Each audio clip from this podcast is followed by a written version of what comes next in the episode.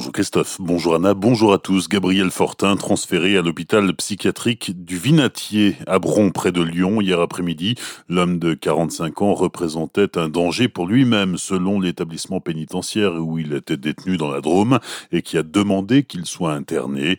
Gabriel Fortin est soupçonné d'avoir commis quatre meurtres en quelques jours fin janvier, dont un à Wolfganzen. Estelle Luce, 39 ans, a été tuée par balle mardi dernier sur le parking de l'entreprise où elle travaillait comme directrice des ressources humaines. 14 nouveaux décès liés à la Covid-19 hier en Alsace. Au total, 1089 malades sont pris en charge dans les hôpitaux du Bas-Rhin et du Haut-Rhin, dont 135 en réanimation selon les derniers chiffres communiqués par Santé publique France. Hier, 2533 personnes ont été vaccinées dans le Bas-Rhin, 870 dans le Haut-Rhin.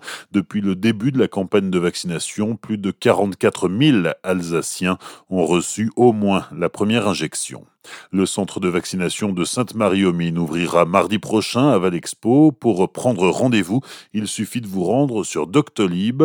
Pour l'instant, seules les personnes de 75 ans et plus ou les soignants de plus de 50 ans ont accès au vaccin. Les réservations sont possibles depuis hier midi pour des rendez-vous du mardi au vendredi de 13h30 à 18h30. Le variant anglais du coronavirus circule désormais en Alsace. Depuis lundi, une école strasbourgeoise est fermée. Un foyer épidémique a été localisé dans une résidence pour personnes âgées située dans la Petite France. Sur les 120 résidents, 26 sont touchés et près de la moitié du personnel également. Selon l'Agence régionale de santé, l'Alsace compte 7 cas de ce variant, dont 6 dans le Bas-Rhin, plusieurs d'entre eux étant reliés à des foyers épidémiques. À Dessenheim et Sainte-Marie-aux-Mines, on attend toujours une date pour de nouvelles élections, élections municipales qui ont été invalidées l'an dernier, suivies de la mise en place de délégations spéciales dans ces municipalités pour gérer les villes, sauf que ces délégations ne permettent pas de tout gérer, ce qui est préjudiciable pour le bon fonctionnement des deux communes orinoises.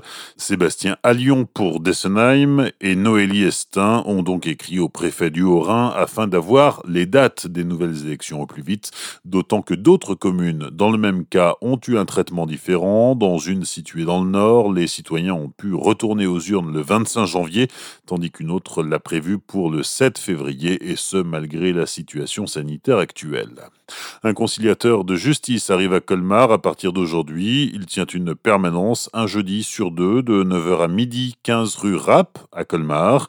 Pour rencontrer, une prise de rendez-vous est nécessaire via le site conciliateur au pluriel conciliateurdefrance.fr.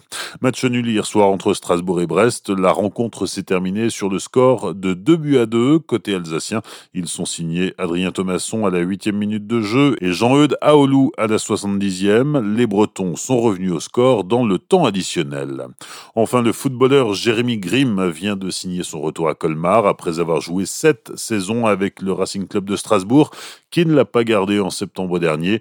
Le footballeur remet le maillot vert qu'il a déjà porté de 2008 à 2013. Une aubaine pour le club colmarien qui dispute actuellement des rencontres au niveau fédéral, un recrutement qui tombe à pic pour la structure qui lance son projet ambitieux 100% Alsace.